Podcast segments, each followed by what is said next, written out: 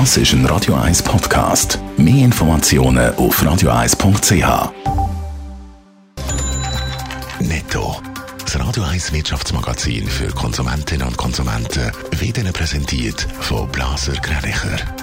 Wir beraten und unterstützen Sie bei der Bewertung und dem Verkauf von Ihrer Liegenschaft blasergreinicher.ch Adrian Sutter. UPC-Besitzerin Liberty Global will den Telekom-Anbieter Sunrise für knapp 7 Milliarden Franken kaufen. Die Sunrise Grossaktionärin Freenet hat dem Deal offenbar zugestimmt. Sie ist es gewesen, die im letzten Jahr die geplante Übernahme von UPC durch Sunrise platzen lassen hat. Ein Gericht in Texas hat Apple zu einer Zahlung von einer halben Milliarde Dollar verurteilt. Das Gericht hat als erwiesen angeschaut, dass Apple fünf Patente von der Firma Optis Wireless verletzt hat. Der iPhone-Konzern hat schon angekündigt, dass sie werden in Berufung gehen. Der Online-Wohnungsvermittler Airbnb will an die Börse. Wie es Wall Street Journal berichtet, will die Buchungsplattform noch im August in den USA ihre Dokumente bei der Börsenaufsicht einreichen. Der Börsengang wird unter anderem von Goldman Sachs betreut. Vorhin gehört, es hätte sollen die Elefantenhochzeit schlechthin im Telekom-Bereich werden. Im letzten Jahr hat Sunrise wollen die UPC übernehmen. Das ist wegen Widerstand von Aktionären gescheitert.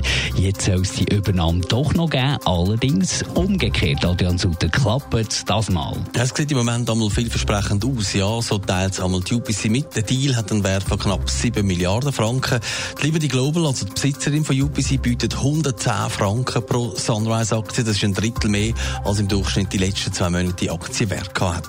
Aber was sagt Freenet dazu? Die haben ja den Deal letztes Jahr platzen Freenet hat offenbar zugestimmt, dass sie ihre gesamte Beteiligung von 24 Prozent von der Sunrise-Aktie beisteuern. Das heisst, der ganz grosse Stolperstein, der wäre weg. Was bedeutet der Zusammenschluss denn? Ja, mit dem Hochzug von Sunrise und UBC entsteht ein grosser oder grösserer Konkurrent für den Marktleader Swisscom. In der Mitteilung heisst auch, mit dem Zusammenschluss sind wir gut aufgestellt, vor allem um den Ausbau von der Netzinfrastruktur vorantreiben. Da gehört auch das 5G-Netz dazu. Und man hat sich auf die Fahne geschrieben, für die Kunden das Internet die deutlich schneller zu machen.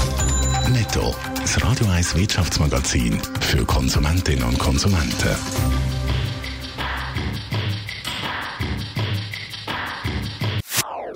Das ist ein Radio 1 Podcast. Mehr Informationen auf radio1.ch.